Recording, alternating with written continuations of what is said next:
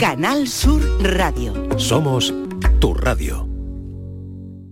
La tarde de Canal Sur Radio con Mariló Maldonado.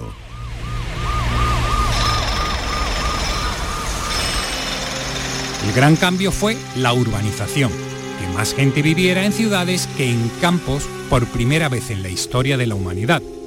Y la ciudad era un modelo en mutación constante. Sus formas, sus funciones cambiaban sin cesar. A lo largo del siglo XX se habían sucedido la aparición de los rascacielos corporativos, la proliferación de edificios de pocos pisos para las nuevas clases medias, la construcción o restauración de centros urbanos pretenciosos, el desplazamiento de las buenas familias hacia los suburbios, el abandono de los centros a poblaciones marginales, su recuperación por los jóvenes burgueses a finales del siglo. A principios del siglo XXI, en los países ricos, los centros de las ciudades habían vuelto a ser espacios caros donde vivían una mayoría de profesionales bien pagados que preferían estar cerca de sus empleos y disfrutar de las alternativas de consumo y ocio que esos enclaves ofrecían. En cada una de esas manzanas urbanas, cuadrados de unos 100 metros de lado y una media de 40 edificios, podían vivir entre 3 y 10 mil personas, la población de un pueblo grande o una ciudad pequeña. Nunca tanta gente había vivido tan junta. Ese amontonamiento debió crear interacciones de las que no sabemos nada particular, porque los documentos de la época lo comentan poco. Es algo que les pasa mucho.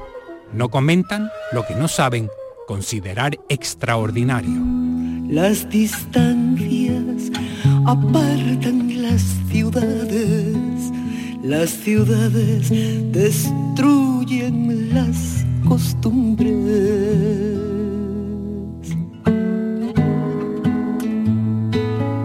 5 y 6 minutos de la tarde, no sé si se reconocen de alguna manera en este texto.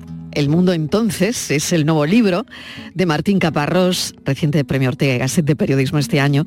El mundo entonces es un manual de historia que nos cuenta cómo era este planeta, sus sociedades, sus personas en el año 2022. Pero atención, que esto es lo bueno, escrito en el año 2120 en el siglo XXII. Lo escribe una historiadora, Agadi Bedú, un manual de historia sobre la sociedad eh, concebido por el escritor eh, que reconstruye y analiza cómo era el mundo hace 100 años, en 2022, porque el libro está en el futuro para que lo entiendan, y analiza el pasado que es hoy. Para que lo entiendan mejor, el, el libro es en el año 2120, 100 años antes sería 2022, estamos en el 23, pues eso. Martín Caparrós, bienvenido, gracias por acompañarnos. Gracias, Mariló. Oye, es fascinante este retrato de nuestro presente visto desde el futuro. ¿Cómo se te ha ocurrido? Bueno, eh, la idea era tratar de dar esos dos o tres pasos hacia atrás que permiten ver las cosas de una manera diferente, ¿no? O sea, eh, está el, el mundo está lleno de cosas que no, no, no miramos porque estamos tan acostumbrados a verlas que no nos, parezca, no nos parece que valga la pena, que sea necesario. Y entonces yo creo que incluso en el periodismo es muy eh, productivo dar dos o tres pasos atrás y mirar de una manera distinta, mirar aquello que estamos acostumbrados a mirar, pero con otra intensidad.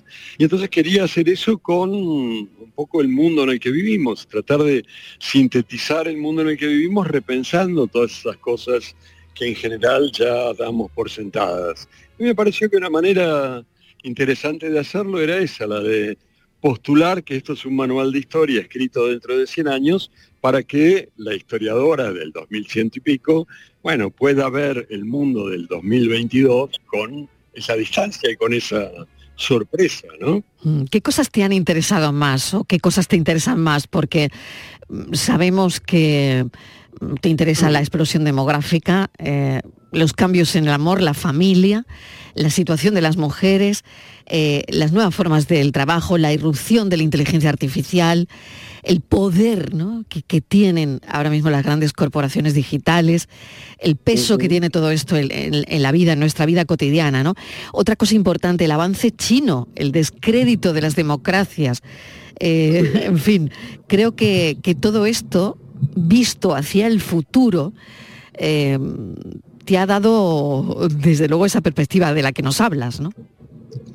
Bueno, eso es lo que intenté, sí, y para eso eh, lo primero que hice fue recopilar muchos datos, muchos números, mucha información, para que no fuera tampoco una especie de eh, nube de opiniones, digamos. Lo que me interesaba era hacer un mapa muy concreto y muy informado del mundo contemporáneo. Y entonces, bueno, este, trabajé mucho con esa parte, digamos, de la compilación de datos y de información y de tratar de entenderla un poco, como te decía, tomando una mínima distancia. Para darte un ejemplo muy tonto, eh, la historiadora dice en un momento que en el 2022 o en el 2020 eh, todas las personas usaban unas eh, dos canutos de tela que se ponían en las piernas dice, qué raro, ¿no? Se ponían canutos de tela en las piernas. Pantalones. se llaman pantalones ahora. Pero claro, ¿cómo se llamará en el futuro, no? Claro. Bueno, uno se queda pensando, por un lado, hmm. qué, usarían en el futuro, que los pantalones no les parecen normales, pero sobre todo pensando que este, los pantalones son y tal como tantas otras cosas, un signo de este momento que antes fue distinto y que más adelante será distinto y que qué significa, por ejemplo, que todos usemos pantalones. Quiero decir, mm. es el, el avance este, indudable de la civilización occidental, por llamarlo de algún modo. Porque sabes que, no sé, en la India hace 50 años nadie usaba un par de pantalones y ahora casi todos lo usan. Es como una forma, formas de vida que se van imponiendo y que muchas veces no miramos porque nos parecen tan normales que no vale la pena pensarlas, ¿no? Claro, ¿cómo se verá en el futuro, no? Que esto es lo que, bueno, mm, indaga eh, la historiadora, ¿no? Eh, ¿Cuáles eh, serán las ideas dominantes, no? ¿Cómo las verán, no? Cómo verán cómo vivimos eh, nuestros transportes, eh, lo que hacemos, el ocio. Habrá cine, mm, perdurará el cine. Eh, no sé, ¿comeremos lo mismo? o la gente no comerá, comerá una pastilla, no lo sé. Los gobiernos, las democracias, las enfermedades, habrá pandemias, no habrán, cómo se gestionarán, ¿no? Qué interesante este ejercicio periodístico. Este, sí, seguro que hay como toda una, cantidad de interrogantes este, sobre, sobre estas cosas que decías en el futuro. Pero sobre todo a mí lo que me importa es este, contar cómo son en el presente. Y el hecho de contarlas desde el futuro, bueno, es una excusa narrativa, digamos, para poder, como te decía, tener esa distancia, tener esa extrañeza.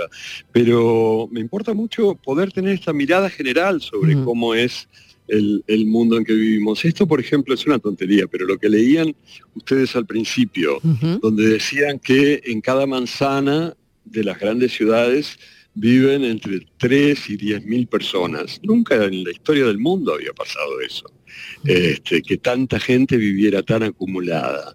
Esto es algo que no nos damos cuenta porque es lo habitual en nuestros días, pero es radicalmente distinto de todo lo que había sido hasta ahora sabes que el, 1% de la superficie del mundo, que es donde están las ciudades, alberga a la mitad de la población, 4 mil millones de personas. Es como muy raro, o sea, hemos abandonado los campos, nos hemos instalado en las ciudades, hemos cambiado muchas cosas de las que muchas veces no nos damos cuenta. Y sobre eso es un poco el, libro, tratar de pensar cómo es, cómo somos ahora. Hay una serie de preguntas que me ha encantado esa parte del libro que voy a leer si me lo permites, que no quiero hacer mucho spoiler, porque el libro merece muchísimo la pena, muchísimo. Pero eh, bueno, eh, hablaba, hablaba, la historiadora, ¿no? Y decía, mi trabajo consistía en encontrar las claves, contestar a la pregunta más trillada, qué cuestiones o temas o problemas definieron la época. Es decir, ah, claro, definieron eh, ahora el, nuestro, nuestro tiempo, en nuestros años, es decir, el 2022, que ella está estudiando, ¿no? Bueno, ¿Fue la marcha incontenible de la China y la decadencia norteamericana? ¿Fue la falta de proyectos políticos significativos y la supremacía de la economía? ¿Fue el gran momento de poder de las corporaciones globales? ¿Fue el fracaso de los estados nacionales cuando intentaron controlarlas? ¿Fue el principio del fin del ciclo neoliberal instaurado a finales del siglo anterior? ¿Fue la desilusión y el desánimo? ¿La retirada del mundo occidental? Bueno, estas son las preguntas. Eh, hay más, hay muchas más. Hay, muchas más, pero tan interesante esta mirada.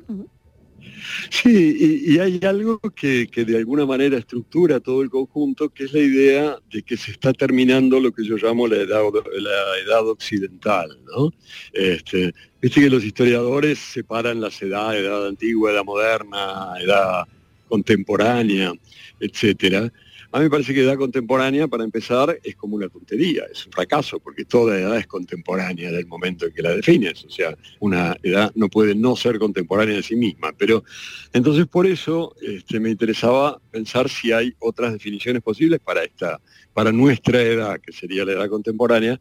Y me parece que eso es la edad occidental, porque desde hace dos o tres siglos la hegemonía occidental en el mundo entero ha sido incomparable. Quiero decir, en todo el mundo se usan las máquinas y los objetos creados en Occidente, se usan las formas políticas creadas en Occidente, se usan los pantalones creados en Occidente y las películas y, este, los aparatos y, y las religiones, en fin, la hegemonía occidental es enorme. Y entonces hubo, vivimos hasta ahora una edad occidental que probablemente se esté terminando, porque hace dos años ya el Producto Bruto chino fue mayor que el norteamericano. Este, y eso este, podría ser el símbolo de un cambio muy radical que se está produciendo. Tanto China como, como India están avanzando. Son dos países que eh, contienen ellos solos un tercio de la, más de un tercio de la población del mundo y que tienen un poder que va a hacer que esta hegemonía occidental deje de existir. O sea que es un momento de cambio muy fuerte y eso también era otra de las razones por las cuales me daban ganas de tratar de fijar la situación de, estos días, ¿no? Totalmente, lo has abordado ¿no? en el libro El avance chino como uno de los asuntos, ¿no? Y bueno, lo estás comentando, ¿no? ¿Cómo, cómo crees que este fenómeno está mm, redefiniendo la dinámica global, lo comentabas hace un momento, ¿no? Y su impacto también eh, en la sociedad, en nuestra sociedad, y también a, bueno, gente que vemos que les preocupa este avance chino, ¿no? países a los que les preocupa. Y sí, sin duda, y el primer preocupado es Estados Unidos, y la gran pregunta es si este conflicto va a poder resolverse por vías pacíficas o no. Porque, bueno, en general cuando un gran imperio cae, esto este, necesita cierto impulso bélico, ¿no? Un poco de alguna guerra o alguna cosa, ojalá no sea el caso entre China y Estados Unidos, pero esta es como la gran interrogante para los próximos 20 o 30 años. Este, el avance de la hegemonía china va a producir un enfrentamiento militar con Estados Unidos o simplemente va a... Ahí hemos perdido eh, la conexión. Estamos charlando con el escritor Martín Caparrós. Ahora. pérdida de influencia en el mundo. Mm. Te habíamos perdido por un momento. Martín. Ah. Bueno, curiosamente quería decirte también que, fíjate hoy, ¿no? Joe Biden y Xi Jinping eh, están en su primer encuentro eh, em, en la crisis en Oriente Próximo y Taiwán, ¿no? Mm, se, están reuniendo en San Francisco con el objetivo de estabilizar una relación cargada de, desconfianza, ¿no? Que es lo que, es lo que hay entre los dos, ¿no? Y, es curioso porque ya está la foto en los medios dándose la mano, ¿no? Eh, en fin, bueno, esto es ahora mismo, bueno, esto ocurrió ayer a 14 de, noviembre, ¿no? Es curioso. Sí, sí, se trata, de, no sé si se llegó a escuchar lo que yo decía, pero es eso, es saber si este cambio de hegemonía, digamos, si el reemplazo de Estados Unidos como gran país del mundo por la China se dará en términos pacíficos o va a producir algún tipo de guerra, que es lo que solía pasar en estos casos. Vamos a ver ahora, las guerras han cambiado mucho, yo trato de, también de pensar en el libro cómo han cambiado. Eh, hace como 80 años que pese a ciertas apariencias vivimos el periodo más pacífico de la historia de la humanidad, quiero decir, con menos guerras, con menos muertos en esas guerras. Las guerras se han limitado, ya las guerras están muy acotadas, se, limitan a, a, un país o a dos países, ya no aparecen esos grandes enfrentamientos globales y sobre todo eh, el gran cambio yo creo es que en esas guerras eh, son lo que yo llamo guerras reticentes, o sea, los países, en lugar de poner todo su potencial bélico a pelear, que es lo que hicieron durante toda la historia, ahora saben que no pueden hacerlo porque está la bomba atómica y ese es el gran peligro, y entonces retasean su, potencial bélico, mandan un poquito, este, se cuidan, y eso ha creado 80 años de una relativa paz como te digo, mucho mayor que la que hubo nunca, pero nunca se sabe si esto va a seguir así o un día, no sé, alguien va a decidir apretar el botón que no debía, ¿no? Mm. Leía el otro día, porque has estado recientemente por aquí, por Andalucía, no sé si continúas o, ya eh, te has vuelto, pero eh, leí el otro día que comentabas que mm, no has entrevistado a un presidente de gobierno, ni cubierto un mundial, ni leído, ni ido a ninguna guerra que lo de los presidentes es más, más aburrido que chupar un clavo, que la única vez que fuiste a, que entrevistaste a uno fue en Japón en el año 2002, que lo de la guerra es como la quinta esencia del machismo periodístico. En fin, bueno, eh, me gustaría que me comentaras esto, que comentaras el otro día ante, ante tu audiencia. no, esto fue en Sevilla. Sí, en Sevilla, en Sevilla. Estuve en la feria. De hecho, voy a ir a la feria del libro de Sevilla. Voy a ir a Málaga el martes que viene, vamos a ah, presentar el libro. Muy bien, pues iremos. Este, pero no, el, periodista que me estaba entrevistando me, decía, bueno, pero yo eh, tengo como treinta y tantos años y no he entrevistado presidente, no he ido a un mundial y no he cubierto una guerra. Y yo dije, mira, este, yo tengo algunos años más y este, lo de entrevistar presidentes efectivamente es más aburrido que chupar un clavo porque en general te contestan con frases hechas, te dicen tonterías que no le interesan a nadie.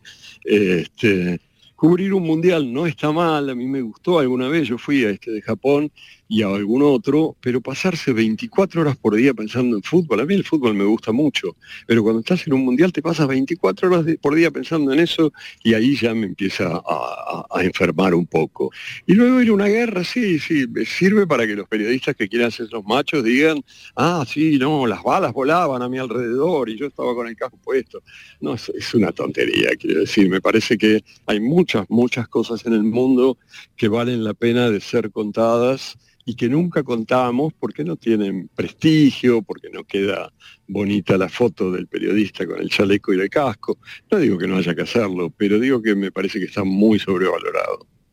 Martín Caparrós, siempre es un placer charlar contigo. Em, bueno, estarás en Málaga próximamente. Recuérdanos el día presentando tu libro Sí, voy a estar el martes próximo, el martes 21, yo creo que a las 7 de la tarde o algo así en el Museo Picasso, presentando El Mundo Entonces. Vamos a charlar con, con Mar Peregrini, espero que sea interesante. Seguro que lo será. El Mundo Entonces, nuevo libro de Martín Caparrós. Muchísimas gracias, un beso enorme, cuídate mucho. Al contrario, gracias a ustedes, besos, chao.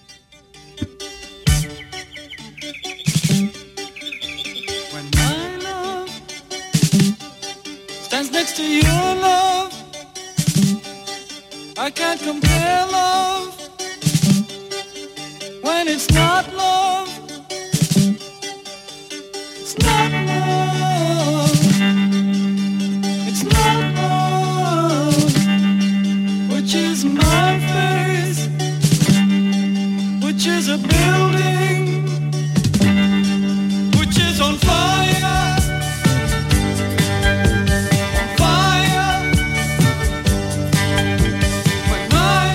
La tarde de Canal Sur Radio Con Mariló Maldonado.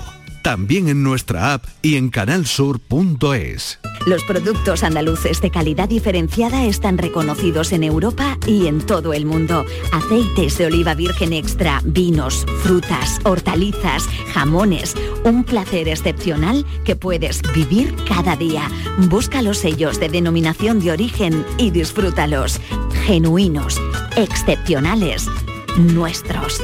Campaña financiada con Fondo Europeo de Desarrollo Regional. Andalucía se mueve con Europa. Unión Europea. Junta de Andalucía.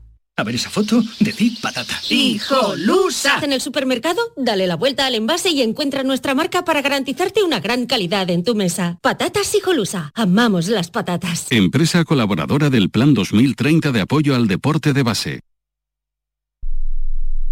En Sevilla, Circo Las Vegas, instalado junto al Estadio La Cartuja, te presenta su espectáculo de moda Barbie, para disfrutar en familia. Atracciones y risas aseguradas con los payasos. Circo Las Vegas, en Sevilla, del 31 de octubre al 26 de noviembre. Venta de entradas en circolasvegas.es.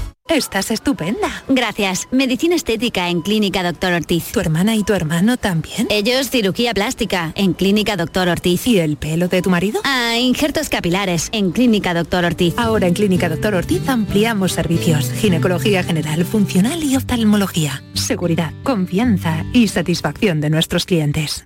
Cuando decides hacer las cosas como nadie, ocurren cosas asombrosas, como unir la tecnología híbrida líder de Toyota y un diseño rompedor en un SUV. Toyota CHR Electric Hybrid, con sistema multimedia Toyota Smart Connect con servicios conectados gratis. Estrena la hora sin esperas. Lo extraordinario se hace diferente. Te esperamos en nuestro centro oficial Toyota y Paljarafe en Camas, Coria del Río y en el polígono Pisa de Mairena. Cinco océanos, lo mejor en congelados en Sevilla. Hasta el 28 de noviembre, langostino Banamein número 6 a 5,50 el kilo y muslo de pollo sin cadera a 2,70 el kilo. Variedad y calidad al mejor precio. Langostino Banamey número 6 a 5,50 el kilo y muslo de pollo sin cadera a 2,70 el kilo. Cinco océanos. Este mes en Sirsa Renault y su red de agencias solo podrás decir... Sí quiero. Para los enamorados del volante, este es el momento de un sí quiero con Sirsa Renault y su red de agencias. Ven y enamórate de nuestros precios en todos los modelos como el del nuevo Renault Clio desde 15.500 euros. Este es el sí quiero que estabas esperando. Y ahora además, si vienes antes del 30 de noviembre, te llevas una magnífica cesta de Navidad. Sí quiero. Todo el deporte de Andalucía, de toda Andalucía, lo tienes en el pelotazo. No le hace falta casi nada, solo un poco más de ánimo. Para mí es un orgullo que el Granada ascienda. Auto, sí, está rodeado de buena gente. Creo que sí. Tu referencia deportiva en Andalucía. Que un presidente del Cádiz hable del, del fútbol en general como parte de la entrevista, que además todavía nos queda aquí lo más grande. El pelotazo de Canal Sur Radio con Antonio Caamaño. De lunes a jueves desde las 10 de la noche. Contigo somos más Canal Sur Radio. Contigo somos más Andalucía. La tarde de Canal Sur Radio con Mariló Maldonado.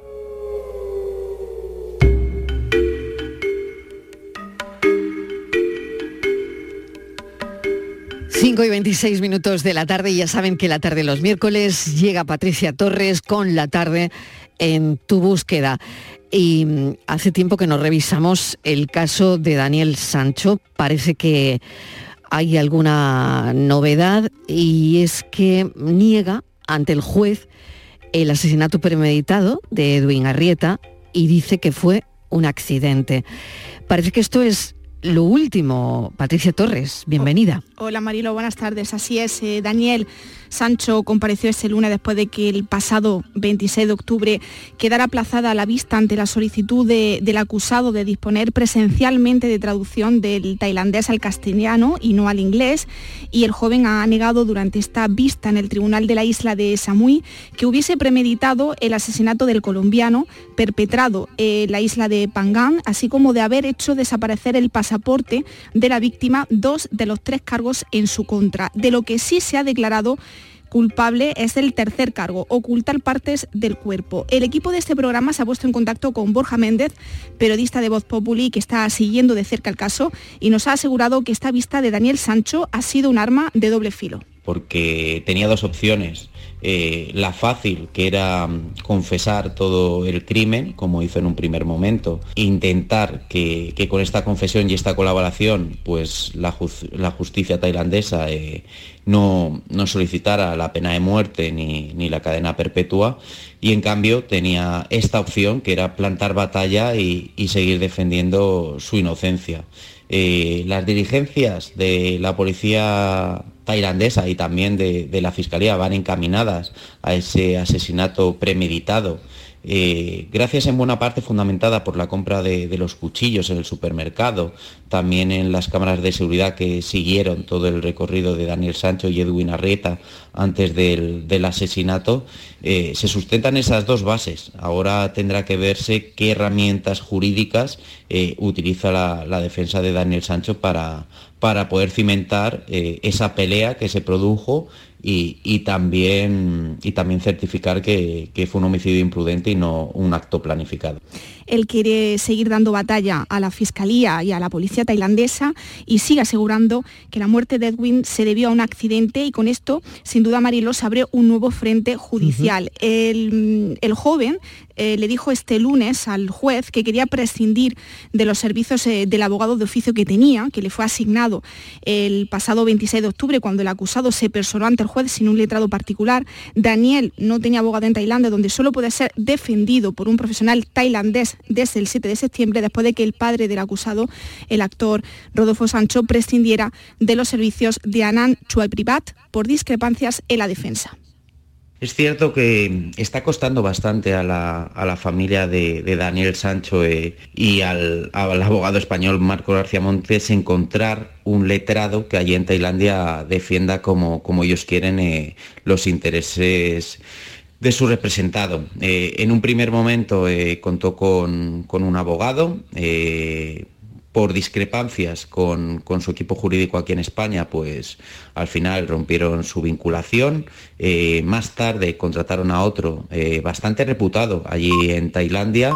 También desechó el caso con el paso del tiempo y bueno, ahora han contratado a un nuevo tercer abogado que, bueno, parece que defenderá todos los intereses de, la justicia, porque recordemos que Marco García Monte no puede representar ahí en Tailandia a, Daniel Sancho, por lo tanto, pues han tenido que buscar como una herramienta de interlocución con la justicia tailandesa para poder defender sus intereses y para poder también eh, defender esa versión de, de Daniel Sancho de que que fue un accidente en el marco de una pelea y que él posteriormente pues descuartizó el, cuerpo y, también ocultó el, pasaporte del cirujano colombiano.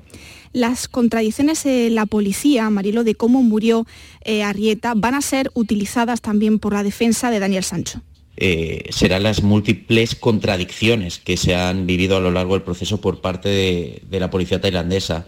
En un primer momento eh, dijeron que, que Edwin fue acuchillado por unas marcas que aparecieron en una camiseta que localizaron cerca del cuerpo de Edwin Arreta. Después negaron ella esa máxima. Eh, en un primer momento también dijeron que murió asfixiado, eh, después que murió degollado. Eh, todas estas dudas que, dejó la policía tailandesa a lo largo del proceso en sus declaraciones, pues serán utilizadas un poco en este, en este marco eh, por parte de, la defensa de, Marcos García Montes, pues para poner en duda la actuación policial y para hacer ver que, tienen pocos elementos eh, probatorios de cómo murió en realidad eh, Edwin Arreta van a utilizar las contradicciones en la policía, las lesiones sufridas por Daniel Sancho en esa pelea, pero también lo van a utilizar la familia de Edwin Arrieta.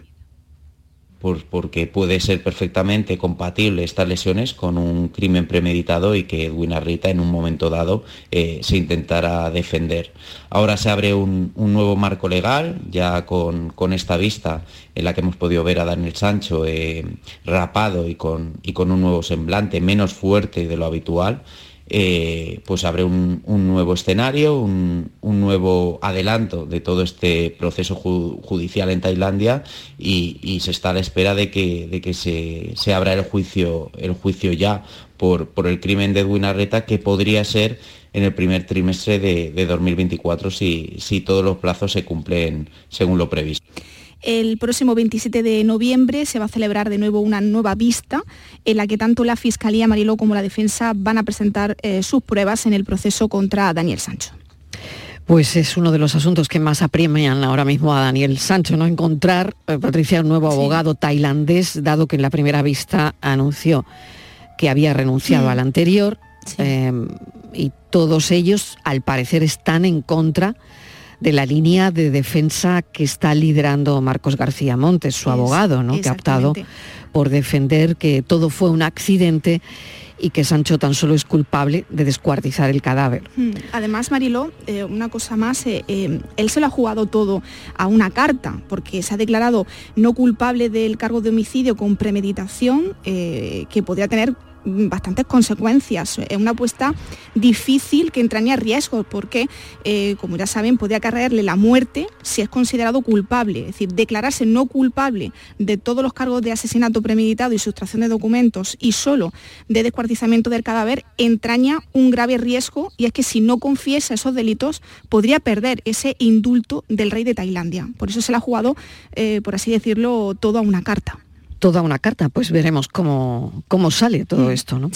Eh, seguiremos pendientes. Eh, vamos con las labores de búsqueda de un hombre de 84 años desaparecido desde el sábado a las 5 de la tarde en la localidad de Guajar Faragüit, en Granada. Pues el dispositivo formado por agentes de la Guardia Civil, Protección Civil y vecinos buscan a este vecino de la localidad que padece varias enfermedades y que está desaparecido desde el sábado pasado. Se han incorporado a la búsqueda las unidades caninas de Protección Civil de Motril y de la Guardia Civil especializadas en el, en rastreo de personas eh, desaparecidas. Se han establecido varias zonas eh, de búsqueda partiendo de ese último lugar en el que se le vio a Abelardo Alcántara, más conocido como Abelito. Eh, se le vio por última vez el sábado a las 5 de la tarde, mientras pues también se están incorporando helicópteros en la Guardia Civil que está rastreando esa zona. En la imagen difundida en redes sociales indica que en el momento de la desaparición Abelardo eh, mm, vestía camisa a cuadros azul y roja y chaqueta verde oscura y eh, suele llevar gorra y bastón. Lo más preocupante de esta desaparición, Mariló, es que Abelardo padece Alzheimer y diabetes.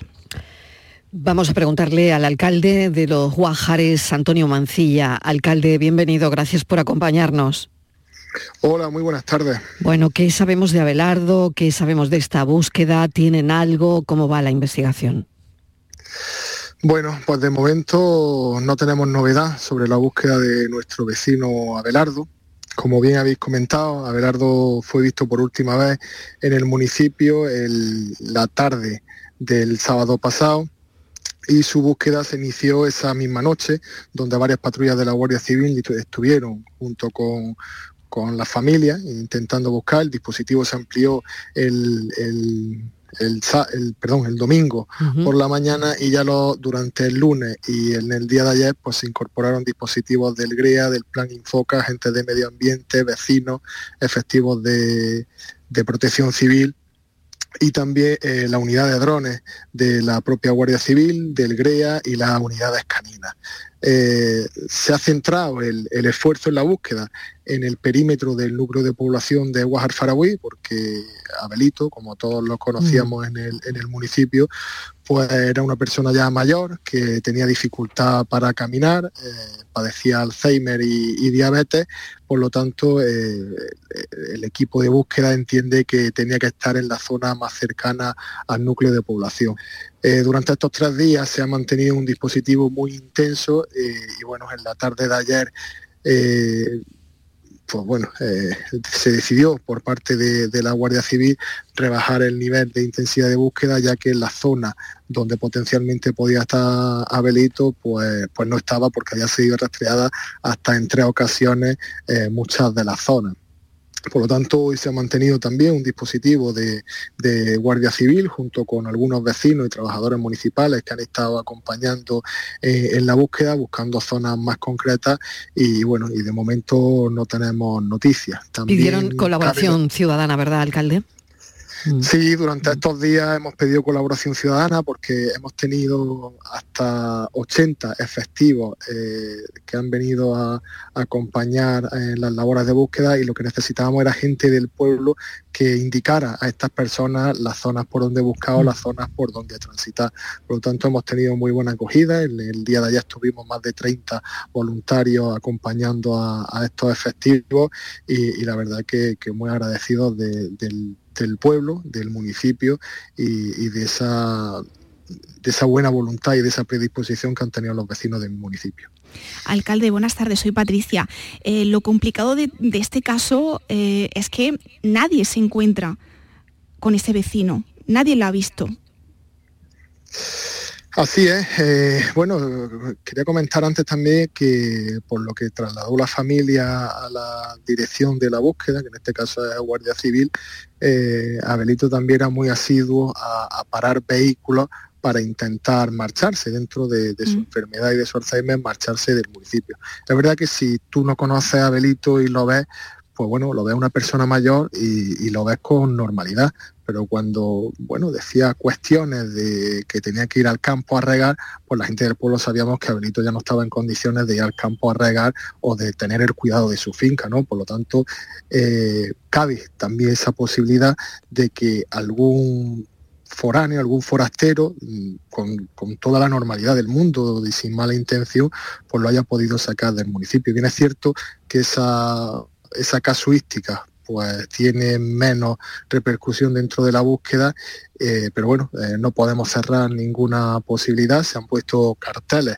eh, por todos los núcleos de población cercanos, se ha dado aviso a los hospitales de Granada Capital, de, Motriz, centros de acogida, centros médicos, policías locales de, de toda la provincia también, así como el Cuerpo Nacional de Policía y de la propia Guardia Civil. Alcalde, seguiremos muy pendientes porque bueno, es, de vital importancia ¿no? encontrar a Abelito cuanto antes, eh, porque bueno, está claro que su desaparición es motivo de preocupación para, todo el pueblo y desde aquí sé que si quiere hacer una llamada a la colaboración ciudadana, eh, se ha rebajado la intensidad de la búsqueda, pero bueno, ahí siguen algunos equipos buscando, ¿no? Sí, yo sobre todo a la gente que son de fuera del municipio, que si ven alguna persona mayor, pues que le presten un poco de atención y que vean realmente si esa persona está necesitada, porque pues, en una gran ciudad donde la mayoría de la gente pasa desapercibida, pues alguno de esos puede ser nuestro vecino Abelito. Alcalde, muchísimas gracias y mucha suerte. Muchas gracias, buenas tardes. Le mandamos un abrazo a Antonio Mancilla, alcalde de los Guájares, y ojalá Abelardo Alcántara aparezca cuanto antes. Seguimos con otro caso. Hoy vamos a abordar en este espacio la extraña desaparición de Cristina García en Gandía. Se han cumplido 10 años de su ausencia y el paradero de Cristina continúa siendo todo un misterio, Patricia. El 5 de noviembre de 2013, Cristina tenía que ir a recoger a sus hijas Alba y Clara, de 9 y 7 años, en Gandía, pero nunca llegó. El día de antes, Cristina dejó a sus dos hijas en casa de su suegra y acordó con la abuela de las niñas que sería ella misma la que las recogería al día siguiente del colegio. Desde entonces sus hijas no han sabido nada del paradero de su madre, hasta que el pasado mes de junio las jóvenes fueron a la policía a arreglar los papeles del fallecimiento de Cristina cuando se encontraron con una sorpresa. Les dijeron que no podían firmar ese papel porque habían encontrado una cuenta bancaria a nombre de su madre y que ha estado recibiendo una subvención hasta abril. Diez años después, Alba y Clara siguen necesitando a su madre Ambas quieren saber qué le pasó, si le hicieron algo o si se marchó, Marilo. Vamos a hablar con su hija, con Alba. Alba, bienvenida al programa. Gracias por acompañarnos. Hola, buenas tardes. Gracias a vosotros. Alba, qué extraño todo, qué extraño lo de la cuenta que acaba de contar Patricia. Sí, sí, sí la verdad que la familia nos hemos enterado ahora, este mismo junio, como ha comentado Patricia, pero nos dijeron, el, o sea, el día que nos dieron la noticia, nos dijeron que esa cuenta estaba abierta y con movimientos desde el 2015, que no hacía ni dos años de la desaparición de mi madre. Y no nos venimos a enterar nadie hasta, hasta este mismo año. ¿Qué sensación tenéis ahora mismo? El hecho de que esta cuenta, eh, bueno, tiene alguna, no sé, se podrá investigar, esto tendrá una trazabilidad de alguna forma. ¿Qué os han comentado? Eh, la investigación os habrá dicho algo, ¿no? Eh, pues a ver, la verdad que la familia sentimos esperanza, ¿no? Porque al final ves pruebas de algo que dices, puede que esté ahí mi madre, te da un poco de esperanza y de fuerza, pero también un poco de impotencia de que mm, al haber pasado tanto tiempo y que la única noticia que nos hayan dado a la familia es esa y la investigación a mí personalmente me da la sensación de que se ha vuelto a paralizar porque no hemos tenido ninguna, no, o sea, sí que es verdad que me llamó la policía, fui a hacer una entrevista, les comenté toda la situación y desde entonces no he tenido ninguna noticia, no sé ni qué tipo de investigación van a seguir ni si tienen nuevas noticias, entonces da un poco de impotencia también.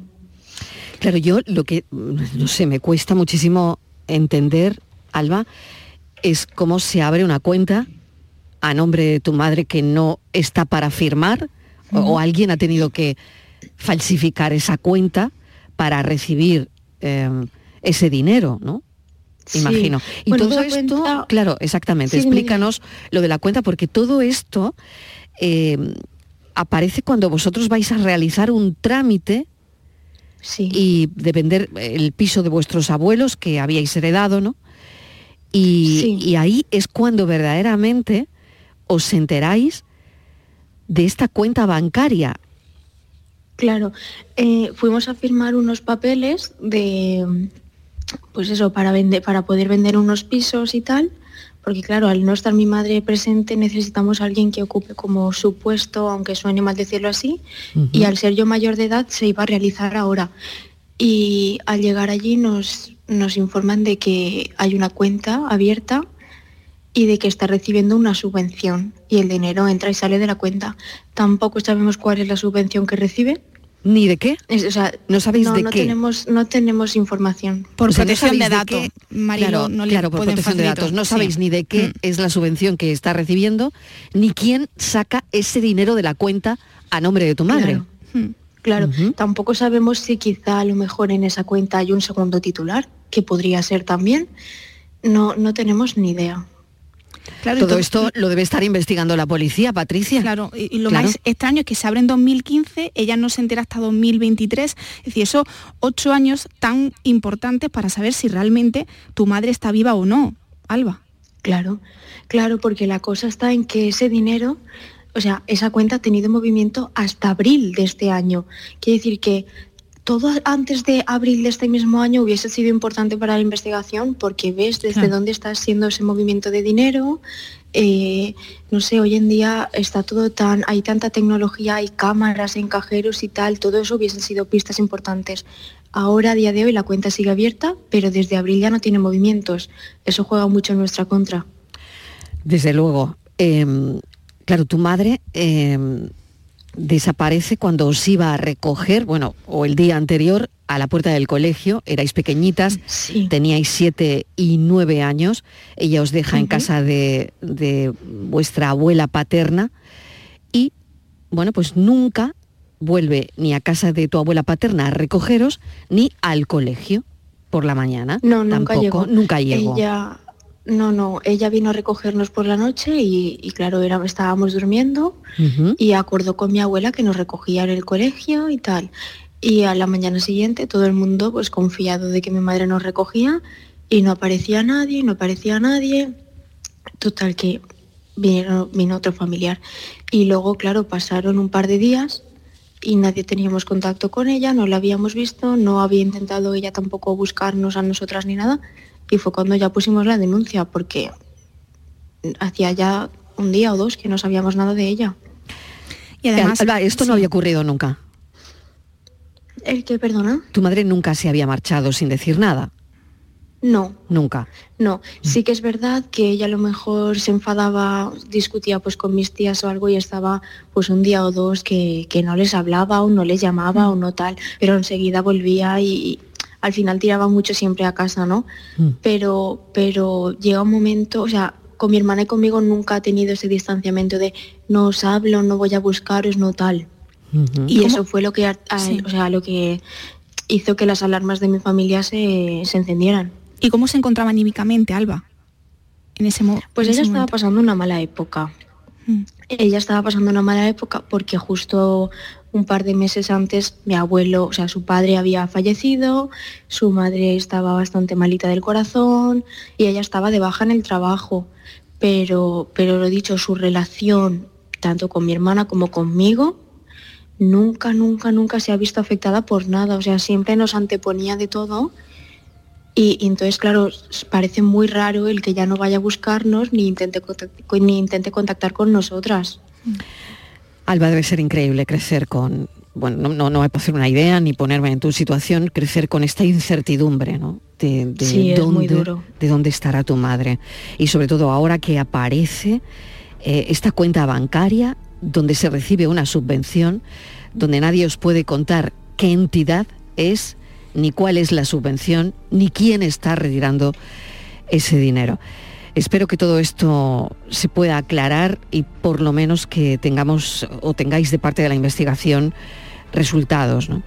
Alba, gracias por habernos atendido. Mucha A suerte. vosotros. Muchas gracias. Un abrazo, Suerte. Alba.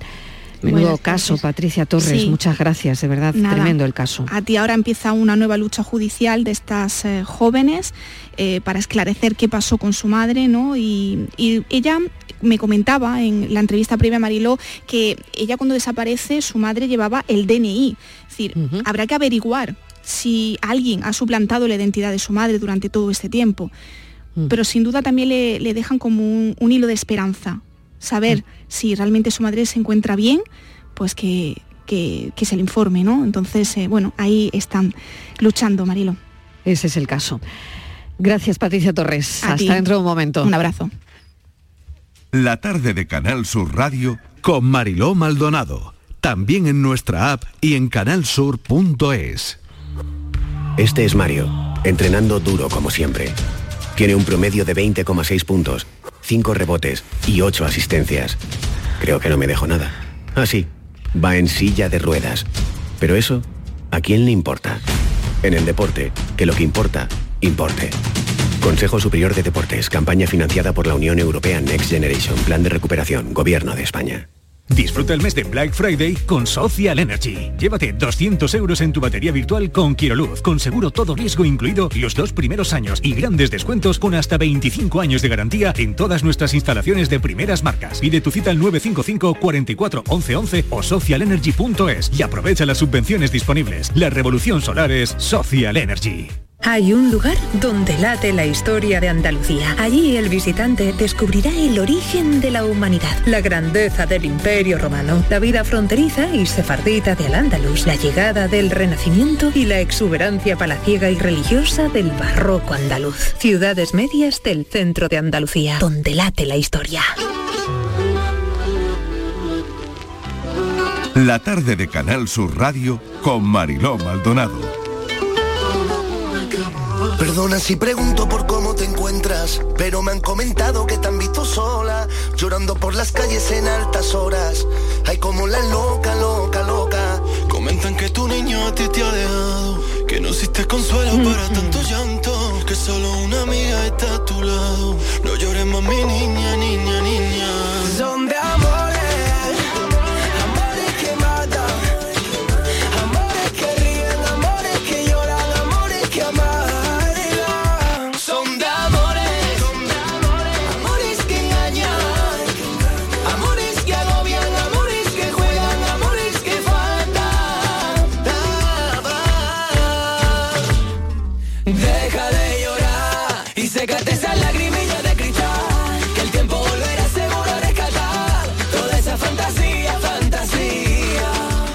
Que este titular se confirma y le voy a preguntar a Estíbaliz Martínez que Andy y Lucas se separan. Han confirmado que después de 20 años lo dejan, ¿no? Pues sí, Mariló, así es. eh, después de 20 años de éxito, 8 álbumes de estudio y 20 discos de platino, Marilo. Y se separan no porque se hayan peleado, sino por un problema de salud.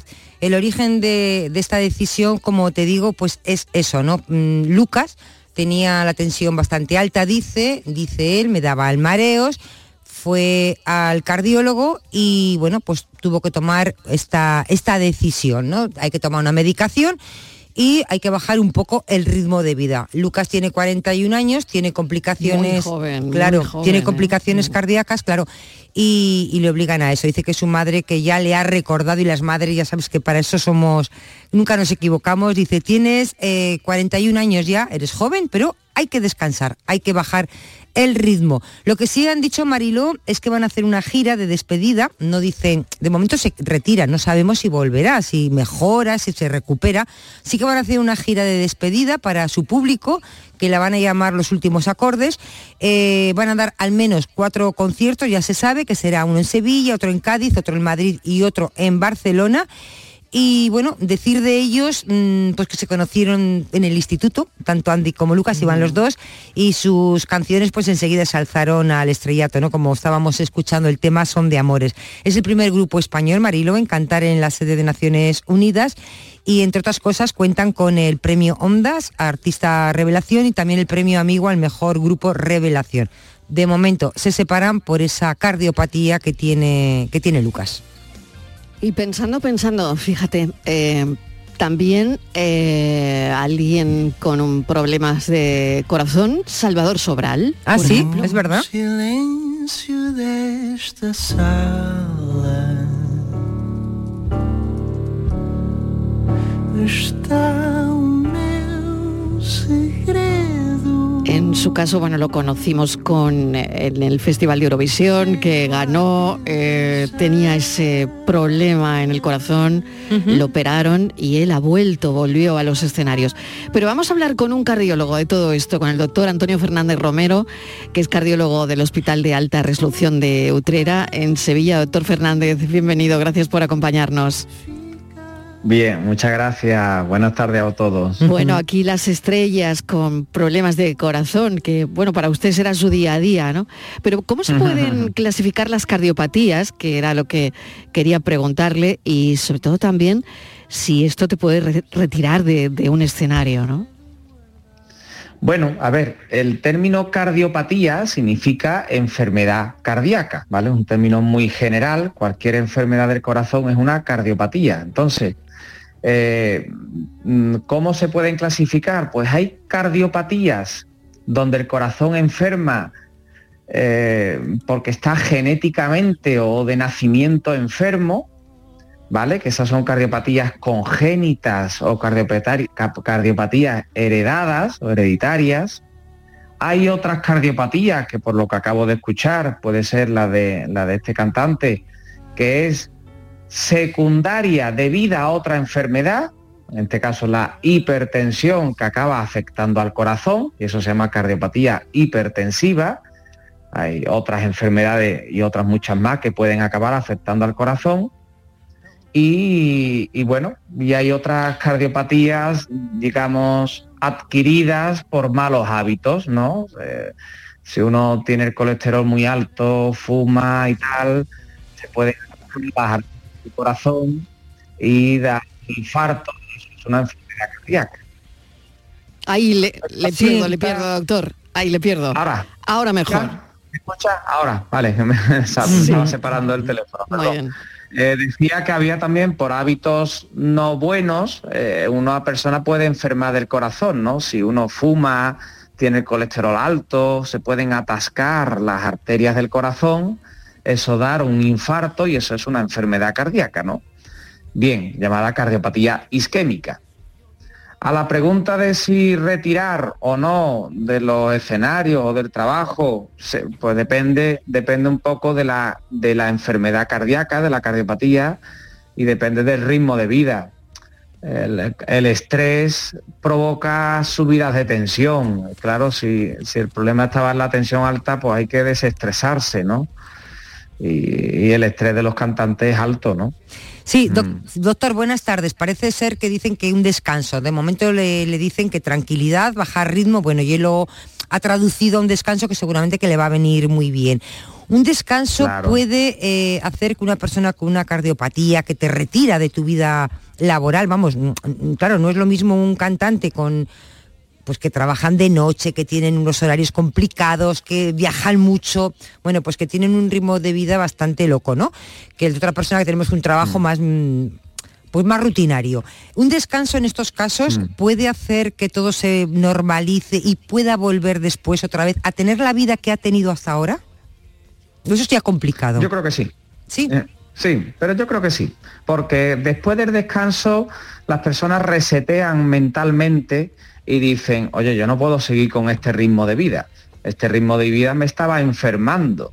En cambio, si ahora me tomo la vida de esta otra manera, pues si, en vez de 20 conciertos doy 10, si en vez de tan, un viaje tan largo lo hago más corto, si en vez de comer así como asá, más sano, etcétera, Claro. pues puede volver a, a llevar una vida bastante normal. Me imagino que hacer un poquito de deporte y, y de los dos, Lucas es el que siempre ha tenido un poquito más de kilos que el otro, ¿no? Así que me imagino que aprovechará para perder algunos kilos, hacer deporte que a todo el mundo nos viene muy bien y seguro que se recuperará pronto. Porque el, el peso, Así el, es, así el es. sobrepeso no es bueno. El sobrepeso no es bueno y el sobrepeso provoca múltiples enfermedades y una de ellas es la hipertensión. Una, eh, una de las mejores, y este es un mensaje que doy, una de las mejores pastillas para la tensión es perder peso. Mejor pastilla para la tensión es perder peso, eso hace bajar la tensión. Otra muy buena pastilla para bajar la tensión es hacer un ejercicio que se llama aeróbico, es decir, un ejercicio básico, eh, eh, cardio, o sea, un ejercicio tal como caminar, un ejercicio suave, ¿no? Caminar, una bicicleta estática, una bicicleta de paseo. Eso, ese tipo de ejercicio también hace bajar la tensión. Y, y por otro lado, comer con muy poca sal. Hay que comer muy soso. Soso. Ah, pues fíjese que ahora Como viene... decía un profesor mío, un profesor mío decía hay que comer soso pero no asqueroso. Pues me apunto la frase, me apunto la frase y como viene ahora nuestro experto en nutrición, se lo voy a decir. Muchísimas gracias, doctor. Ha sido un placer y le mandamos desde aquí un beso muy cariñoso a Lucas, a Andy Lucas. Gracias a vosotros. Gracias, un beso, doctor Antonio Fernández Romero. Enseguida el espacio por tu salud, después de las noticias y hoy hablamos de nutrición, lo que hacemos bien, lo que hacemos mal. Estivaliz Martínez, hasta dentro de un momento. Adiós. Hasta luego.